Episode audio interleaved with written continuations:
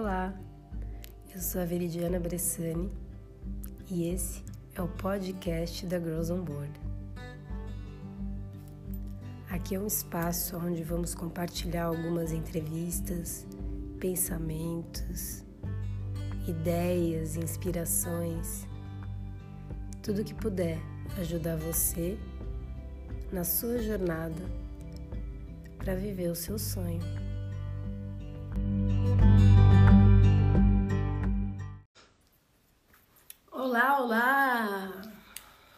Estamos aqui chegando.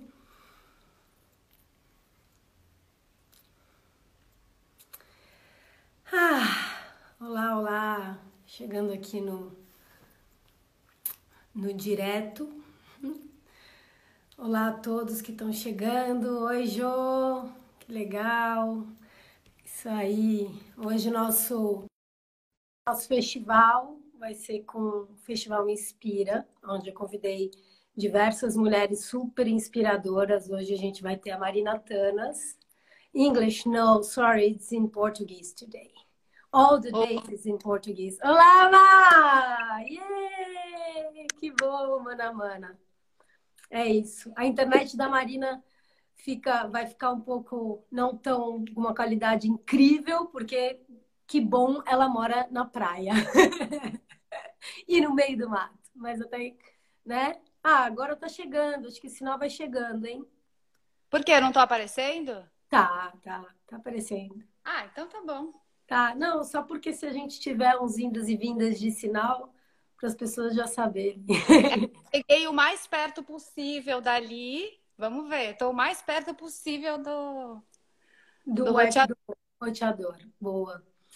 Bom, uh, primeiro queria agradecer, introduzir aqui as pessoas. O Festival Inspira é um festival onde são sete semanas, cada dia, de segunda a sexta, cada dia com uma mulher diferente. Às cinco horas da tarde, Portugal, uma hora da tarde, Brasil. Hoje, a Marina Atanas, que é minha amiga de longa data, amiga de virada de milênio. uh, e que Bom, que tem uma trajetória aí super bonita, não é muito do mundo, vir, do mundo virtual e que, que bom. Tá, vou falando aqui de você enquanto isso. Então, que a Má não é muito do universo virtual e que agora com a nova situação não teve muito como escapar de entrar no virtual, né, Má? É, cá e... estou. Cá está, exatamente. Aí já que era para entrar, eu falei, bom, bora fazer logo participar desse festival, porque eu acho super importante compartilhar aqui um pouco a história da Marina. Uh, Má. Oi, vê se tá bom assim, ó, porque é minha primeira vez, tá, gente? Então vocês dão um desconto pra pessoa. Vê se tá bom assim, que eu coloquei no negócio de apoiar. Sim, tá bom. Se você quiser botar um pouquinho mais. Ó, teu irmão entrando aí. Se você quiser botar um pouquinho mais Pra cima, mas eu acho que tá legal. Pra cima você diz assim, ficar mais alto? É, não, você tá bom aí, tá bom. Aí, na, met... aí você na, na sua metade, mas tá ótimo. Assim. Não, agora não. tá legal, assim. tá legal. É. Então tá. Você tá um pouco longe, mas tá bom. Chego mais perto. Calma. Então, a Marina é professora de Iyengar Yoga, mas não só, não podemos limitar hoje uma apenas isso, porque já há alguns anos que a Mar não está mais uh, trabalhando só com a yoga, né? Depois que virou mãe, conseguiu fazer uma mudança forte de sair de São Paulo e se mudar para Ubatuba, para Itamambuca. Uh, e não só isso, né, Mar? A Marina vem fazendo vários, há muitos anos, sempre fez muitas pesquisas em vários tipos diferentes de de curas, de trabalhos, né? A gente que uma, uma paixão por toda essa ancestralidade, né? Astrologia, ancestralidade, feminino. Então tem um trabalho grande e não foi à toa que vieram duas meninas para você cuidar. uh, bom, queria começar do começo, bem do comecinho, assim. Você, seus pais deram para vocês, para você e para Fernando, seu irmão, formação, né? Estudaram na Waldorf e depois continuaram no Steiner, né? Ah, é, eu... Só queria falar assim, eu gosto de contar é, minha mãe falou que ela estava grávida, estava na barriga dela, e ela entrou numa dessas lojas que seria loja alternativa, alguma loja dessas, e ela pegou um livro do Steiner. E quando ela leu o livro, ela olhou para a barriga e falou: É aqui que minha filha vai estudar. Então, ela sempre me conta isso, assim. Então, isso vem muito como é, uma confirmação de como a gente faz escolhas, né? Já há muito tempo antes da gente estar tá aqui.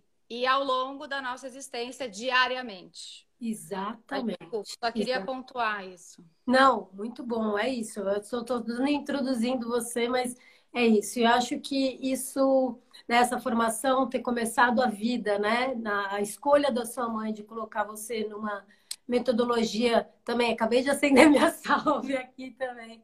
É, escolher colocar você numa metodologia uh, de formação do ser humano, né? Diferente. Acho que isso deu um, uma um outro caminhar, né? Pode, claro que a gente não sabia o que seria se não tivesse sido isso, mas foi um outro caminhar com outras escolhas. Queria que você falasse um pouco uh, do que foi essa infância, essa adolescência dentro do método Waldorf e depois continuando para o Steiner, que é, foi o, lá pro, em São Paulo, que o, o Rudolf Steiner é o que mesmo em São Paulo? Tem outro nome, né? A primeira escola, que é a clássica, né? Que é a Waldorf, a Rudolf Steiner mesmo, é Rudolf Steiner, a, a, a, primeira escola Waldorf de São Paulo, né, que é na Job Lane, que é a grande uhum. mãe, que é onde a gente estudou. Mas qual foi sua pergunta, Vê? Então, como foi a infância e adolescência numa metodologia Waldorf Steiner, Rudolf Steiner?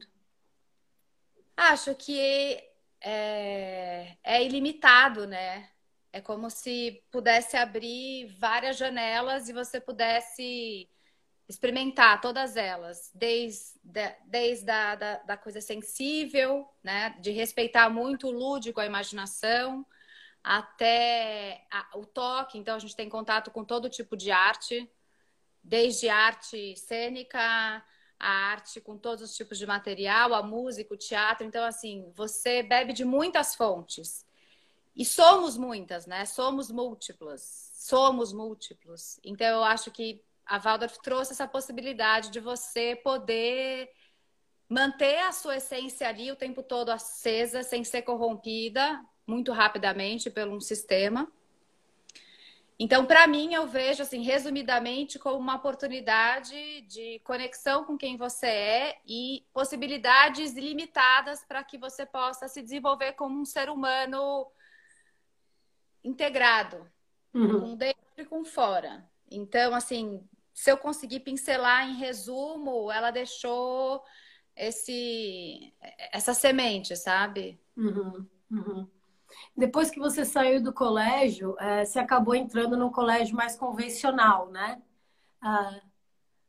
É, tem a história, né? A gente foi convidada a se retirar da escola. Eu gosto muito de contar esse episódio. É uma longa história, mas em resumo, aconteceu isso com a gente. E aí eu fui para uma escola muito tradicional, que foi bem legal, que ela acolheu a gente pra caramba no processo. Mas aí depois eu quis fazer uma experiência que eu achei que foi uma das melhores experiências da vida, que foi estudar um ano numa escola pública. Que eu acho que esse foi o que determinou muitas coisas para mim, porque por conta da Brisa, que estava na escola pública, Brisa eu, família, né? É, eu falei, cara, eu quero experimentar como que é essa realidade, sabe? É, porque a gente vive numa bolha, né? Então, a Waldorf, é, infelizmente, é uma bolha. E foi uma das grandes experiências da vida, assim, fazer o último ano letivo num colégio estadual com pessoas que não tinham o dinheiro para comer o lanche, para uhum. comprar o lanche. Muitas vezes o passe de ônibus, naquela época era passe de ônibus. Então, acho que foi um portal bem interessante, assim, antes de iniciar a segunda fase, né, do jovem adulto, de, de escolher o que quer estudar. Que legal, então você saiu de uma bolha super protetora que é estudar numa Rudolf Steiner, né, com todos os, uh, os desenvolvimentos que o ser humano precisa artístico para conhecer os seus próprios dons e talentos, e numa escolha pessoal super bonita também, ainda adolescente, porque ainda é muito jovem ainda essas escolhas né? Tem que ter uma maturidade para, de certa forma, para ter uma escolha como essa, de mudar para uma escola pública, falar, mãe, não, quero viver um ano pelo menos numa escola pública, eu preciso desse contraste, eu preciso entender como é a vida exatamente num extremo oposto, né? É muito bonito e muito bacana. Isso tudo define muita, muita coisa. Uh, nesse, nesse, você, por exemplo, agora veio aqui, você sempre manteve os seus desenvolvimentos artísticos, assim, desde essa época?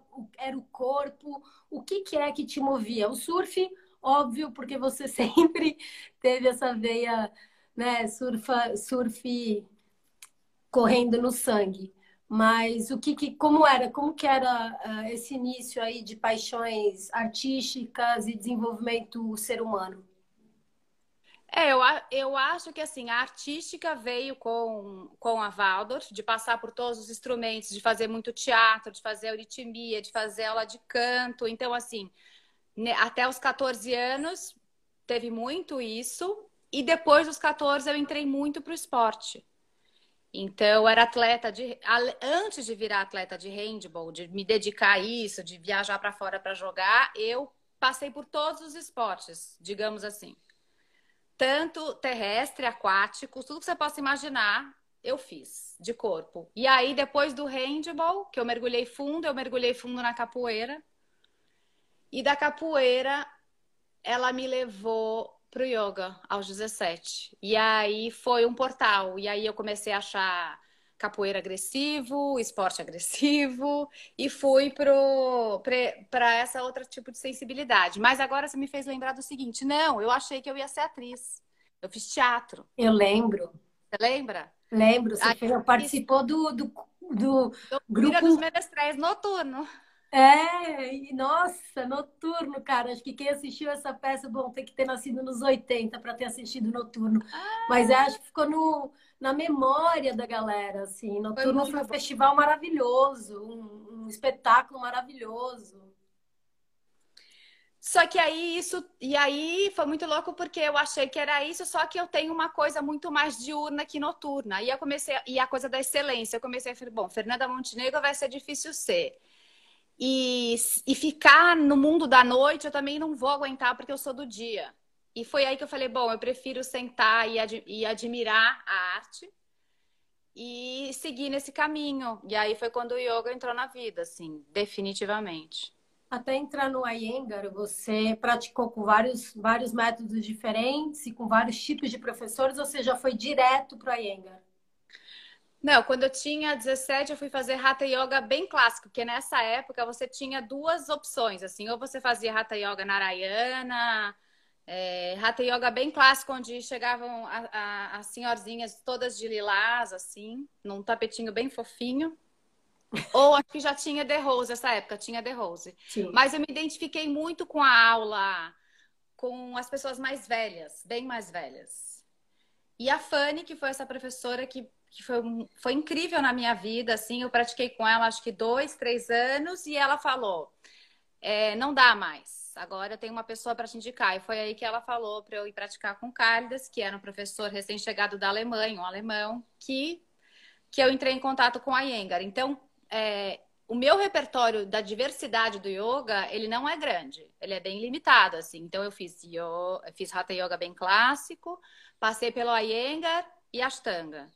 Então, assim, eu não, te, não tive contato com outras formas uhum. é, do yoga.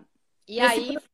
Desculpa, nesse processo de, de yoga, houve várias viagens para a Índia, né? Porque, óbvio, quem se apaixona pelo yoga ou pela Ayurveda acaba indo com certeza para a Índia. Como foi essas primeiras viagens, sendo que eu sei que você faz viagens até hoje, quando pode já arma, quer dizer, até hoje com as duas meninas não tá rolando muito. E com e com o atual momento também não. É, exato. Ah, eu, eu, aquilo que a gente tinha conversado um pouco, né? Lembra que eu falava muito que eu me considerava uma buscadora. Então, acho que eu passei muitos anos buscando, buscando. E hoje, quando eu assento, eu vejo que eu já não sou uma buscadora. Eu continuo sendo uma grande aluna. Eu sou uma aluna da vida, mas é, eu sinto que eu já encontrei muitas coisas que eu tenho que praticá-las muito mais do que estudá-las, colocar em prática tudo aquilo que eu vivi. E com certeza ir para a Índia é um divisor de águas, né? Porque te coloca com a luz e a sombra sua o 24 horas, né? E o do não controle. Sim. Então, as, as coisas que você sente na Índia é, é o cheiro, essa coisa que está sempre no ar, parece que você tem uma, uma brisa que te conduz o tempo todo, assim, sabe? E você tem que entregar. Não adianta você lutar contra a Índia. E tem uma coisa de aceitação, assim. E é maravilhoso, porque eles trabalham com a diversidade muito maior que a gente, né? Então a gente está acostumado a ver as referências religiosas santificadas num lugar muito assim. Então lá foi a primeira vez que eu vi é, vários tipos de deusas e deusas que representam várias é, facetas. E o conhecimento puro, por exemplo, ir no ashram com um guru, uma gurua viva. É é muito maravilhoso, né? Então, assim, é, é, um, é um outro grande portal. É um grande Sim. outro. É, esses encontros com a AMA é, são sempre muito fortes, né? É, mesmo o Saibaba, um tempo, né? O Saibaba, muita gente também foi encontrar o Saibaba, mas eu sei que você também teve uma proximidade muito grande com a AMA e foi algumas vezes encontrar ela. Uh, queria que você falasse um pouco como, como se, como que, primeiro, como que veio a descoberta dela, o poder ir lá, o estar próxima. Então, a primeira vez que eu fui para a Índia, não sei, eu será que foi 94 ou 2004? Agora eu tô na dúvida. 2004, sério. porque 94 era 14 anos. É, 2004. Sou péssimo em conta. E eu já tinha ouvido falar na AMA, né? Mas quando eu cheguei no sul, que era em Kovalan, eu vi uma foto enorme, porque ela é do sul da Índia, né? E eu vi uma foto enorme dela, e quando eu olhei para ela, eu fiquei muito emocionada e falei assim: quem é a Ama? Onde ela tá? Aí esse indiano chegou e falou assim: é aqui perto. E eu falei: tem que ir. E acho que três dias depois eu tava indo. Mas a primeira vez que eu fui, eu não fui para ficar no Asha, né? Eu fui passar o dia. E eu confesso que era tanta energia, era, era tanto poder que eu não conseguia entender. Eu não entendi. Na, no primeiro momento que eu a vi, eu não entendi a dimensão é, daquele poder, daquele amor que ela era. Por, pela minha imaturidade de existência, sabe? Uhum, uhum. E só depois de algumas horas ficando lá, você começa a entender a dimensão, né? Daquela mulher que senta ali e, e doa, né? Para uma comunidade enorme. E, e eu acho que foi a primeira vez que eu vi a devoção é, na forma mais profunda, assim. Eu nunca tinha visto, né? Um guru na minha frente e, e muitos devotos. E e ainda mais num ashram enorme, porque eu acho o ashram dela é enorme, enorme. Por exemplo, ela todos os dias tem comida gratuita para milhares de pessoas. Uau. E na Índia tudo milhares, né? Mil é. no mínimo. Então foi uma grande experiência. Mas a segunda vez que eu fiquei no ashram, 15 dias, aí você participa da rotina, né? maravilhoso, fazendo o seu seva. Então, você tem um serviço todo dia, você tem os encontros com ela, você tem o... Enfim, é uma rotina diária de Ashana, assim, e... E coisas que você só percebe quando... A, a, a dimensão daquilo, muitas vezes, quando você sai, né? Uhum. Porque você fica ali, vestindo branco todo dia. Você encontra uma pessoa e é a Onda vai. Você tá o tempo todo ali, é, se trabalhando, mas de uma forma né, protegida, assim, é, é mágico, né? Então, assim, uhum. é difícil colocar em palavras a sensação. Por exemplo, acordar quatro horas da manhã para fazer o puja. Então, quatro horas da manhã, no templo de Kali, tem os mil nomes das deusas, que são só as mulheres recitando, e um puja do lado, assim. E você participa. O que é um puja, para quem não sabe, por favor? O puja é uma, ofer... é uma oferenda que depende do que eles foram trabalhar. Pode ser é, com um deus, com, com o tipo de lua e constelação, porque eles trabalham muito também com a astrologia védica, o puja e os deuses, então tem toda uma oferenda pa para os deuses, entoando mantras e oferecendo para o fogo, com, com ervas, com cheiros, enfim. E é uma tradição passada, quem, quem é, eu esqueci o nome, mas, por exemplo, quem é o puja man, quem é, quem é a pessoa que executa o puja, isso é passado de manto em manto. Então, aquela pessoa fica com o bastão de fazer um puja todos os dias, acorda duas horas da manhã, e faz esse pude até o seu final da vida, por exemplo. É, é, o, é, o, é o seva dessa pessoa, resumidamente. E então, ah, depois dessa, você, isso daí a gente está falando 2004, né? Nessa época você praticava, dava aulas já, e um tempo depois veio a ideia de abrir o estúdio, né? O estúdio é em Garioga, em São Paulo, uh, um pouco, acho que foi um pouquinho depois ou antes do Cálidas. Não, foi um pouco antes do Cálidas do da Macaca fechar, não foi? Foi tudo meio que junto, se eu não me engano. É. é... Mas, Mas um pouco foi um pouco depois. E foi como um pouco... que foi assim essa vontade de fazer um estúdio? Porque eu acho que tem muita gente que dá aula de yoga que tem, ah, não, não quero ter que ter meu lugar, mas tem muita gente que tem a vontade de, ah, eu quero ter um estúdio. E não é uma coisa muito fácil, você tem que ter alunos, digamos, fiéis, né, que gostam realmente do, da sua metodologia. Uh, como foi esse primeiro impulso de fazer um estúdio? O primeiro impulso foi a vontade de começar um outro ciclo e terminar o outro, que era assim, o primeiro ciclo seria dar aula no espaço das outras pessoas e dar aula particular, que eu dava muito. E eu já não queria mais trabalhar dessa forma. Eu queria ter um lugar para chamar de meu, uma sanga, para que eu pudesse colocar a minha energia, meu trabalho, sabendo que até financeiramente isso ia ser difícil no começo, mas essa vontade de, do primeiro filho, né? É, uhum. A sensação do primeiro filho. Então eu comecei naquele estúdio da Fidalga, pequenininho. E, e já começou funcionando, sabe? Começou já os resultados e as respostas vieram muito rápido, que esse era o caminho, né? E a, e a resposta principal é você consultar seu coração e falar: estou muito feliz no que eu estou fazendo, é isso que eu queria fazer.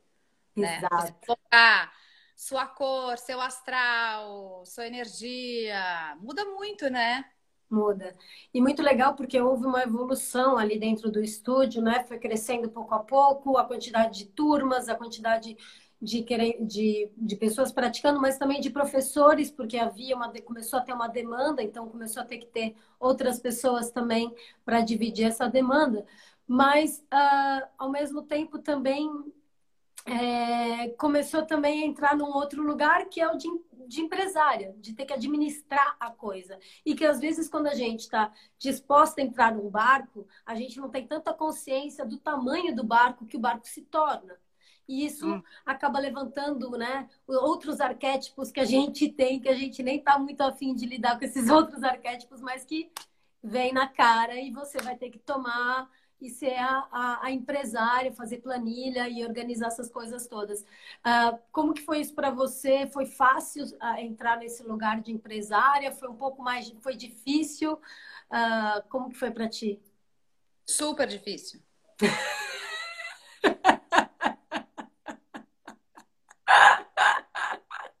aprender, é, primeiro assim, antes de tudo, você aprender a cobrar, né? Você aprender a, a, a colocar o seu valor, né?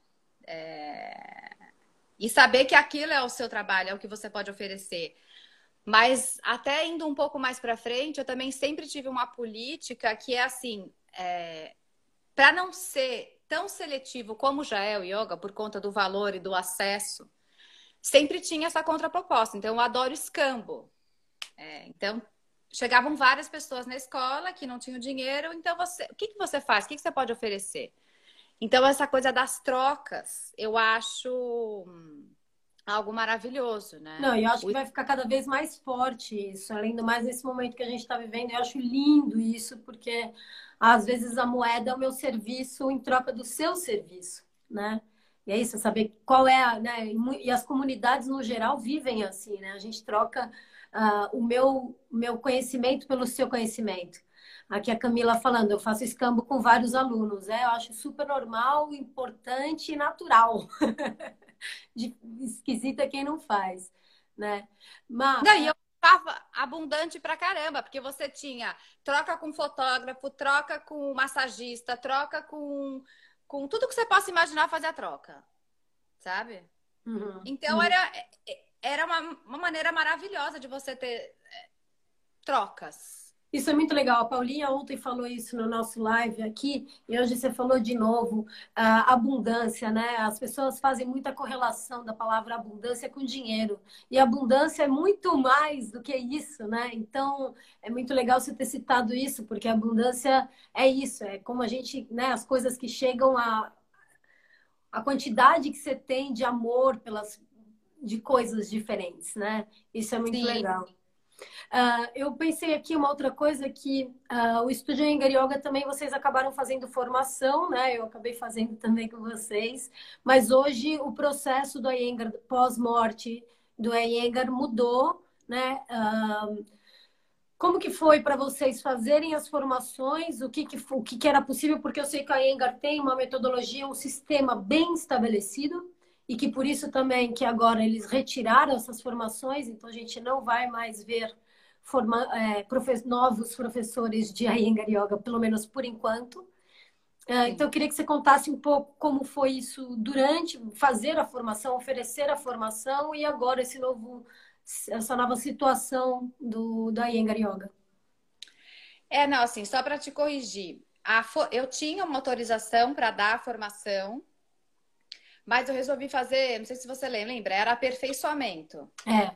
Então, porque assim, a formação clássica do Iyengar, você tem que ter dois anos de prática de Iyengar com o professor, de, é, semanal, digamos, com a sua prática pessoal. Aí você entra numa formação, são três anos. Você faz esses três anos, depois tem as provas, né? Que é o nível introdutório 1, introdutório 2. No meio desse processo, foi quando eu resolvi não não querer dar mais a, a, a formação e fiquei como assessor, que era isso, que são essas pessoas que assessoram quem, tão, quem está fazendo as provas. No meio desse processo todo, mudar, mudou-se a, a, a forma de ensino, que hoje, atualizando em resumo, ele se tornar, ele vão, vai se tornar uma coisa como mentoria, que era uma coisa clássica, como a Índia sempre foi. Então, hum. por exemplo, você faz aula comigo regularmente, eu vejo um potencial seu é, de professor, um interesse seu, e você vai praticando comigo, e eu vou te dando orientações. Então, eu oriento, faço uma mentoria. É, para você e em determinado momento você se apresenta nesse assessment para fazer essa prova é, introdutória. Então, resumidamente, hoje a gente está nessa estrutura. Legal. E, e, por, então, e, e, mesmo vai continuar, então, esse sistema de mentoria dentro da Iyengar, né? É, eles iam fazer o um encontro agora, que ia ter a, a quarta convenção de Iyengar Yoga, só que por conta do que a gente está passando foi cancelado, então eu acredito que as coisas estão todas suspensas. A, uhum. né? Tanto a convenção, quanto esses encontros da mentoria, quanto as provas, até, enfim, a gente souber os próximos passos. Engraçado como a vida é num ritmo natural dela, né? Que a gente nunca sabe, a gente não tem o mínimo controle, as coisas vão no tempo delas. Ah, você foi ali se descolando do estúdio, né? Percebendo que não era mais para você isso, e na sequência já né, entrou num outro fluxo, num fluxo de ser mãe. E, e esse novo fluxo te levou a sair de São Paulo, né? Eu acho que você já estava muito tempo já nessa vontade, nessa busca. O que, que te impulsionou primeiro a largar o estúdio ou a mudar, a falar, não, estou querendo agora um novo ponto, um novo desafio? Né? Se, ou foram as meninas que, que, Quer dizer, as meninas não, porque você ainda nem, você estava gra... Não. Não, eu quando você me faz essa pergunta, quando você pensou em sair de São Paulo, eu acho que eu sempre quis estar próximo da natureza. Eu acho que desde quando eu me reconheço como Marina, é, eu queria estar perto da natureza. Então, acho que começa por aí. Mas a vida levou eu ficar em São Paulo, coisa que acrescentou pra caramba, porque é escola sem fim, né? Conhecimento, é troca, é viagem. Então, acho que eu fiz uma bagagem bem boa nesses 20 anos né, de estudo, de autoestudo, de não ter filho, então poder se dedicar pra caramba ao conhecimento, né? Ao seu autoconhecimento e ao conhecimento que outras pessoas, o mundo, enfim, produz para a gente poder ir atrás. Mas quando eu estava grávida da Serena, eu ainda estava no estúdio, né? Hum. Então eu tinha o estúdio, dava aula grávida, a Serena nasceu, acho que com três, quatro meses eu voltei a dar aula, pelo menos uma turma, se eu não me engano. E já estava meio mexida, assim. Mas quando eu fiquei grávida da Luna, foi quando eu falei, eu, eu não quero mais ficar em São Paulo, eu não quero criar minhas filhas aqui. E aí eu falei, do que que, o que eu poderia abrir mão, que eu gosto muito, para ter uma outra coisa que eu gosto muito. Foi muito louco. Foi uma conversa com, com Deus, com o universo. E aí eu falei, o estúdio, né? Tudo aquilo eu abro mão para sair de São Paulo. E foi exatamente similar, assim. É, no que eu fiz essa proposta para vender o estúdio, apareceu a história daqui. Que legal. E aí eu lembro que uma aluna perguntou para mim assim, ó. Nossa, mas depois de tudo, né? Depois de todos esses anos de uma escola linda, porque o estúdio é realmente maravilhoso. A, a Sanga, que era, né? Os alunos do estúdio eram maravilhosos, maravilhosos, assim. Só queridos, só amigos, só gente incrível. Então era muito gostoso mesmo, era um prazer dar aula, o estúdio todo ensolarado. E aí, quando ela me fez essa pergunta, eu parei para pensar e. E aí eu não entendi a princípio a pergunta. Como assim abrir mão de tudo, né? O que era abrir mão de tudo? E o mais maravilhoso é que o estúdio continuou, né? Continua. Sim. Então ele não teve que quebrar com a minha saída, ele continuou e hoje ele tem a cara dele, né? É, muito massa. Bom, essa transição de mudança para São Paulo, de São Paulo para a praia, uh, houve também uma grande mudança de foco. Eu acho que como uma, como mulher, assim, claro, educando, né, se tornou uma educadora full time, em tempo integral, porque ser mãe é ser uma educadora e é uma consciência disso, né, de como de como educar as minhas filhas, né? Então, uh, eu acho interessante isso de, ah, eu não quero minhas filhas morando em São Paulo, ao mesmo tempo eu sei o quanto nutre, né, uma cidade como São Paulo, a gente é o que a gente é porque a gente veio de São Paulo, né? Então é uma cidade extremamente cultural, uma cidade extremamente cosmopolita que ensina muito, mas que ao mesmo tempo não entrega tudo isso que você está né, vivendo agora e que está podendo ofertar para tuas pequenas. É, esse novo lugar de mãe entrou em conflito com a empresária, dona de um estúdio, professora de yoga? Como foi esse primeiro esse choque? Ele não entrou em conflito, ele alunou, al, anulou, baby. Você foi, como eu falo, assim, é vida passada. Sim. Eu falo muito hoje, quando eu vou falar da minha vida antes de ser mãe, eu falo a Marina da vida passada. Porque é, parir Parir é morrer uma mulher e nascer outra. Com certeza. É o, é, é o portal para esse ser que está vindo do campo celeste para a terra, mas é um portal para a mãe, para a mulher. Você é uma outra pessoa, né? E, e eu vou ser bem sincera, essa outra pessoa eu ainda estou conhecendo. Exato, que legal. E me permitindo, sabe? Então, uhum. eu voltei a dar aula agora há pouco, né? Faz o quê? Cinco meses. Uhum. Que era a rotina da minha vida diária, se tornou é, algo secundário, dar aula, né? Assim, uhum. eu tinha que dar conta, porque a diferença da Serena e da Luna é um ano e meio. Então, ou seja, a sensação que eu tenho é o seguinte: eu, eu mergulhei nas profundezas, né? Do, do oceano. E eu era igual uma mamífera, eu só subia para respirar e voltava certo? Porque aí nasceu a Luna é, quando a Serena tinha um ano e meio. Então eu passei um tempo com dois bebês, com do... fralda, só mamar não, porque eu desmamei a Luna antes, a Serena antes da Luna nascer. Respondendo então, aqui, a Marina mora em Ubatuba. Nada mal. Nada mal. E, Má, é, você, bom, falar um pouquinho aqui de surf. Você que é uma grande surfista, por mais que você, né, que às vezes não, não, não foi para. Você tem muita coisa da excelência aí, mas você é uma grande surfista, né?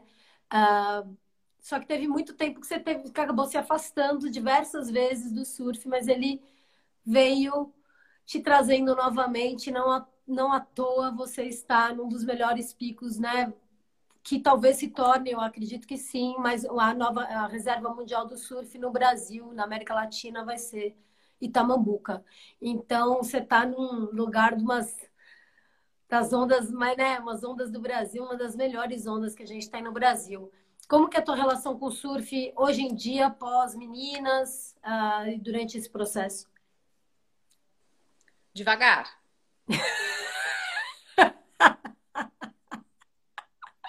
Olha, a resiliência, a resiliência é uma palavra de ordem.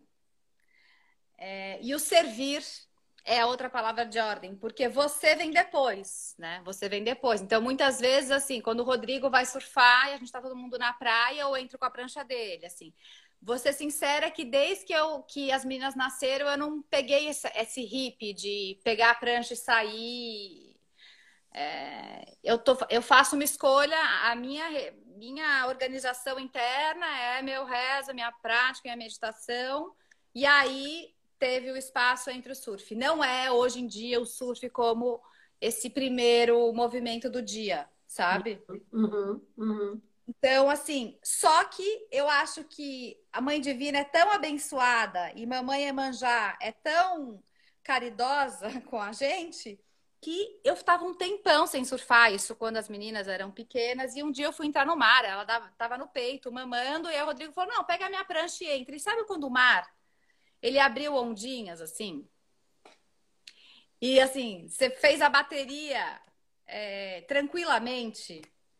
Então é isso, assim, eu acho que é, o, trazendo esse gancho da maternidade, você aprende a encontrar uma brecha naquela flecha de luz que psh, apareceu, sabe? Não tem um tempo longo, assim, a, a, a esse, esse prazer que é tipo horas no mar, horas praticando, horas estudando, horas lendo, não tem esse tempo. É agora, é um tempo preciso. Então, abriu a janela, você vai e talvez ele seja curto, mas ele é tão maravilhoso, ele é tão integrado que você tem muito mais qualidade do uhum. que quantidade, entendeu? Uhum. Massa. Muito legal. É, bom, chegando numa outra questão aí, falando das meninas. A Camilinha, a Camilinha aqui, ó, ela é a que mais pilha, porque ela é mamãe de três e, tipo, tá. No Rio. Pega todo dia. Eu ah. vou, Camilinha, eu vou.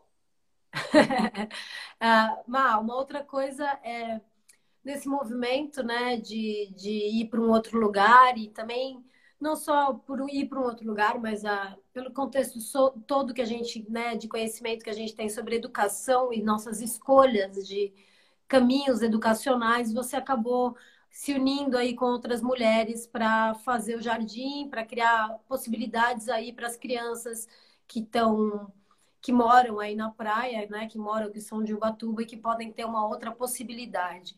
Uh, como que foi pensar na criação desse, desse jardim? Uh, que tipo de metodologias, como a coisa funciona, que tipo de dinâmica que vocês criaram? É, o jardim surgiu de uma necessidade, porque o centro de Tamambuca é, é, uma distância que nem sempre você quer ter. E é uma rotina, assim, se a, a, criança ficar quatro horas na escola, é o tempo de você ir voltar a fazer uma coisa e pegar de novo.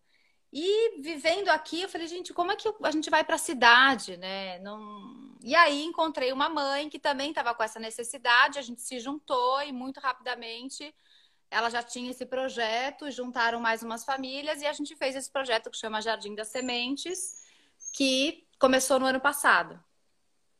Maravilhoso, uma grande experiência, é uma, é uma escola parental, então a gente não tem uma metodologia específica, então não somos um, um jardim Waldorf, não somos um jardim Montessori.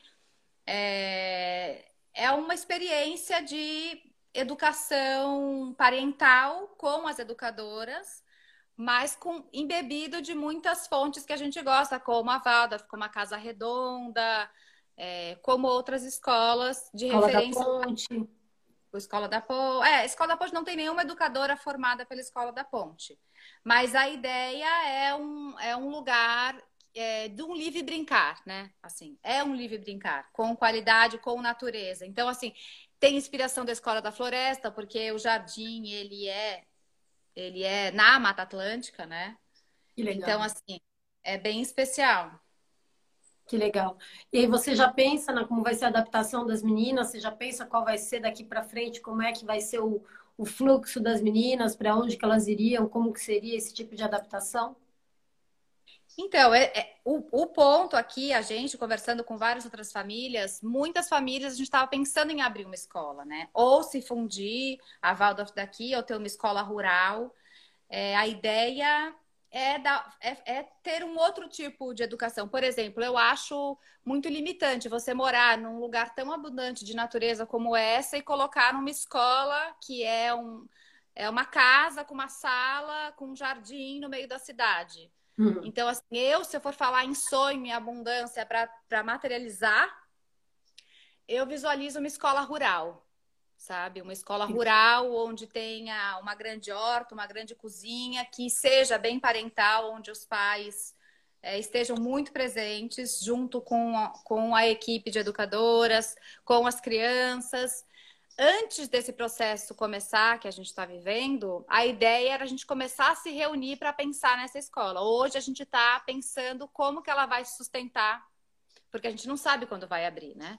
Uhum. Então, a gente não sabe se esse, se esse projeto continua, ele tem que estacionar e quando o estudo passar, a gente reabrir, entendeu? Entendi. Mas a ideia é sonho, porque já tem crianças que vão fazer sete anos, porque esse jardim é de dois a seis, né? Uhum. Então, a gente já tem um sonho em comum de pensar numa escola.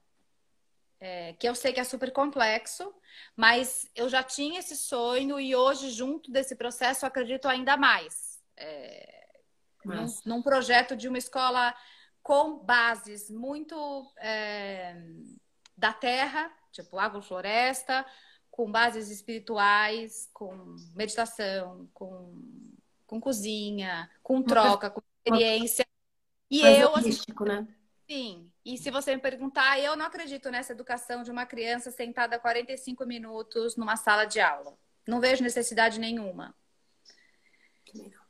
Então, estou entregando para o universo para ele apresentar uma forma maravilhosa para essas crianças da nova geração poderem ter escolhas, sabe? Legal.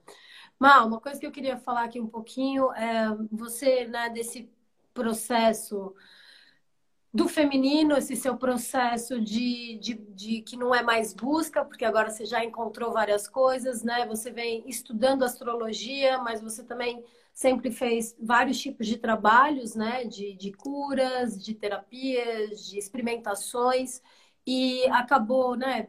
Claro que estando no mato ajuda a gente também a fazer mais roda de fogo, mais coisas assim, mas você acabou criando esse, podemos dizer, projeto, Roda de Saberes, mas que não é um projeto, é uma coisa que está em andamento, está em, né, em experimentação, convenhamos. Um, o que que, o que que, de certa forma, é a Marina hoje e que está nesse Roda de Saberes? Eu acho que a Marina, ela, você imagina um caldeirão assim, e aí a gente vai colocando uma pitadinha disso, uma pitadinha daquilo, uma pitadinha daquilo outro, uma pitadinha daquilo outro.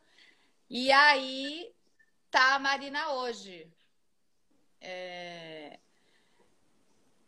Se eu visualizar uma o que eu gostaria dessa roda dos saberes, quando eu pensei sobre isso, era um lugar de encontro de saberes, de troca de conhecimento, uhum.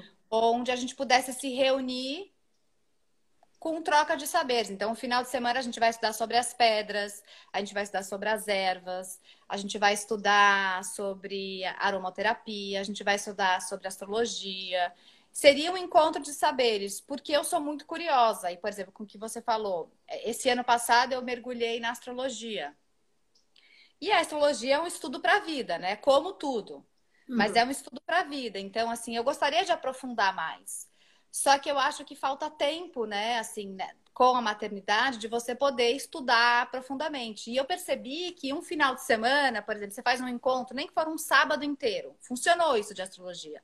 A gente se encontrava um final de semana por mês, o dia inteiro, e era muito maravilhoso. Então, essa roda dos saberes é, com, é, é um sonho de poder reunir saberes, entendeu? E talvez até agora nesse formato, né? De repente, pode ser, nesse formato online, mas era um formato presencial que a gente pudesse trocar, por exemplo, rolou aqui em casa, acabou rolando um só que foi de vaporização do útero, foi super bonito, tinham várias mulheres e a gente fez uma roda de vapor e, e falamos sobre as ervas, foi super bonito. Então era mais ou menos nisso, né? Poder ter troca, troca uhum. de saber.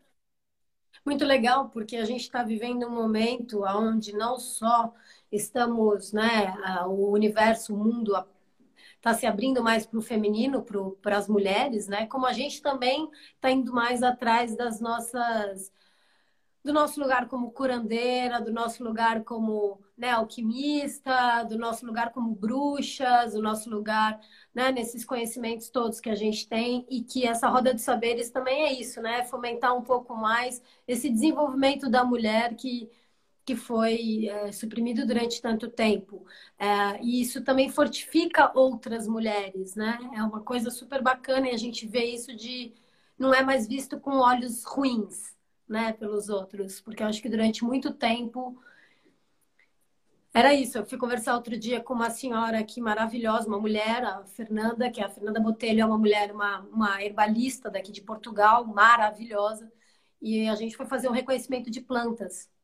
Porque aqui em Portugal você tem muitas plantas em cada lugar, nos jardins. Aqui você tem mil plantas medicinais nos lugares. E a gente estava conversando e ela virou e falou assim: só para vocês terem ideia, há 20 anos atrás eu seria chamada de bruxa e não ia me respeitar, sabe? Então é muito doido isso, porque não é há muito tempo, é há pouco tempo atrás, né? Então, é, é, muito legal isso, porque a gente tem mais respeito, mais abertura, e a gente é mais não é só as mulheres sagradas, né? Mas é também os homens sagrados respeitam isso, respeitam esse nosso lugar, né? Uh, esse lugar seu hoje, como que é dentro dos seus ciclos, dentro das suas tempestades e nuances, como que é esse seu o respeito a você, ao seu feminino?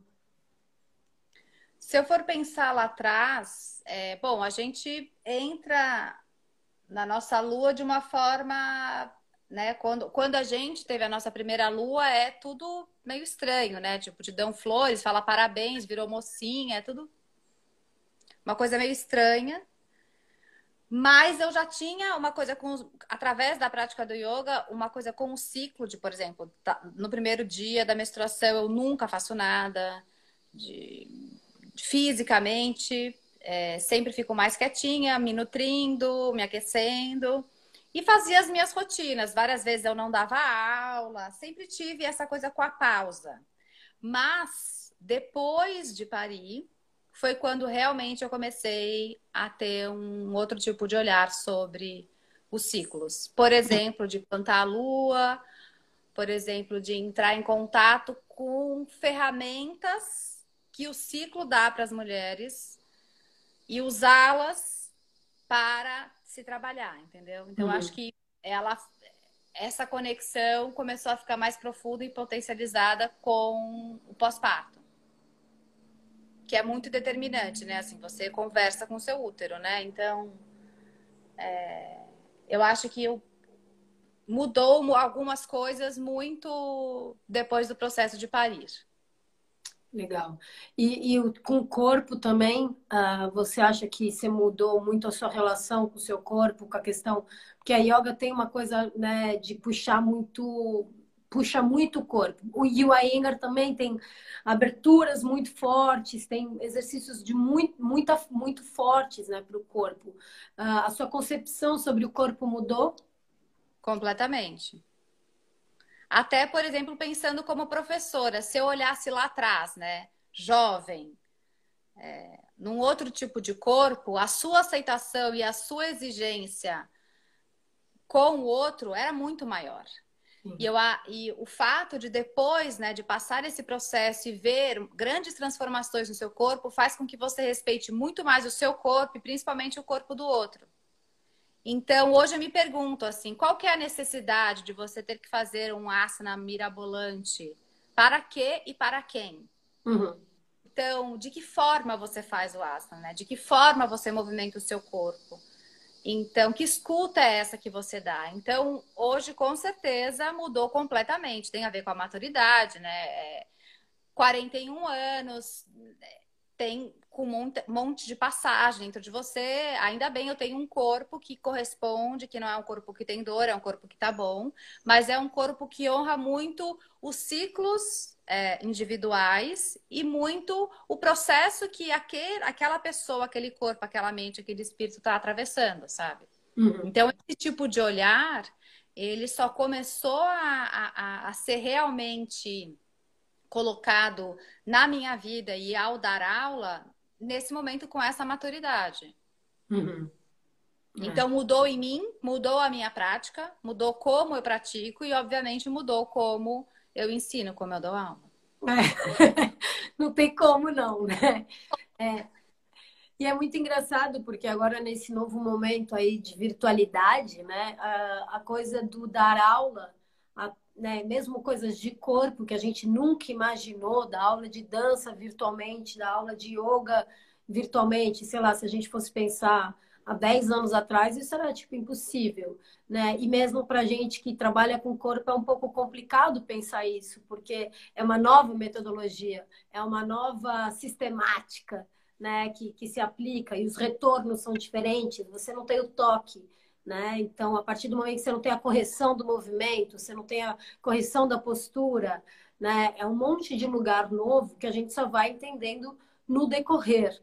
Uh, você já começou a dar aulas online? Você, como que está esse processo? Você está se descobrindo? Você está assistindo aulas online para entender como as pessoas dão? Ou ainda tipo tudo ainda é muito assustador e tal? Segura a minha mão, segura a minha. Eu sou tipo a consultora da Marina para assuntos virtuais. Não, zero, zero. Não fiz aula de yoga com ninguém, não vi. Mas com certeza, quando você falou isso, eu lembro que eu tinha, acho que eu contei isso para você, o Gilberto, um aluno muito querido, falou isso. Acho que era exatamente isso, 10 anos atrás, que ele viajava muito. Ele falou: por que, que você não. Não existe. Deu uma existe... Minha bateria vai acabar. Tá. Aqui a bateria vai acabar. Deixa eu colocar ela aqui. Espera um pouquinho. Deixa eu só ver se está carregando. Vou mudar assim porque a bateria vai acabar. Tá bom. E eu falei, não existe essa possibilidade de, de dar aula online. E eu lembro dessa frase dele, sabe? E agora eu vejo como uma coisa que eu quero que aconteça, que eu não sei como. É...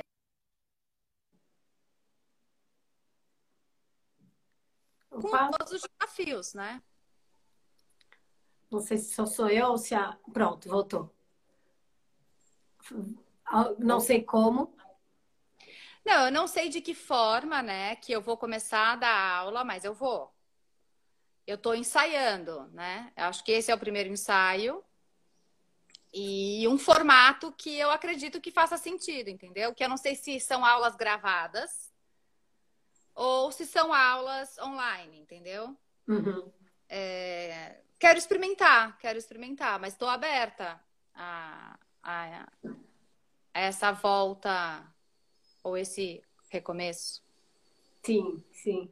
E é muito, é muito doido porque a vida agora obrigou, de certa forma, todo mundo a ter que lidar com o virtual, né? Mesmo quem estava querendo se afastar, querendo não não fazer tanto parte disso, a gente entrou num lugar agora que não tem muito como e entrar naquele lugar do que é confortável para mim, o que, que não é, o que, que eu reconheço, aceito, o que, que eu topo fazer ou não, né? Até eu, por exemplo, voltando a estar tá aqui entrevistando pessoas, uma coisa que eu já estava bem desencanada de fazer, também estou aqui voltando a fazer isso. Então, é, é muito doido, porque a vida oferece para a gente, tudo depende de como a gente olha para isso e como a gente quer usar isso né, da forma mais elevada que a gente puder é, fazer isso. Né? Um beijão pro Fê, teu irmão, muito legal. Beijo. Eu esqueci de mandar um beijo para Camilinha, que também se foi. É, muito massa. Mas é muito legal isso, sabe? Da, da gente agora vai ter que aprender a lidar, não vai ter muito jeito, mas ao mesmo tempo é o que eu venho falando, quebrou a distância né? A gente está muito mais próximos, não tem mais, né? Eu e você, por exemplo, a gente se fala muito mais. Não interessa que eu estou em Portugal, você está no Brasil, a gente está se falando muito mais e várias outras relações, as pessoas estão se falando muito mais. Então criou-se um duas... outro universo. Eu acho que duas coisas incríveis assim para mim aconteceram. Uma foi pessoas que eu acho muito foda começarem a distribuir o seu conhecimento. Então, eu ouvi muita gente incrível, sabe? Disponibilizando suas ferramentas, seus conhecimentos a serviço de todos nós. Uhum. E é o outro ponto que eu acho que é um retiro, né? É um grande retiro que cada um está vivendo. É. Que é o momento de todas aquelas ferramentas para quem, né?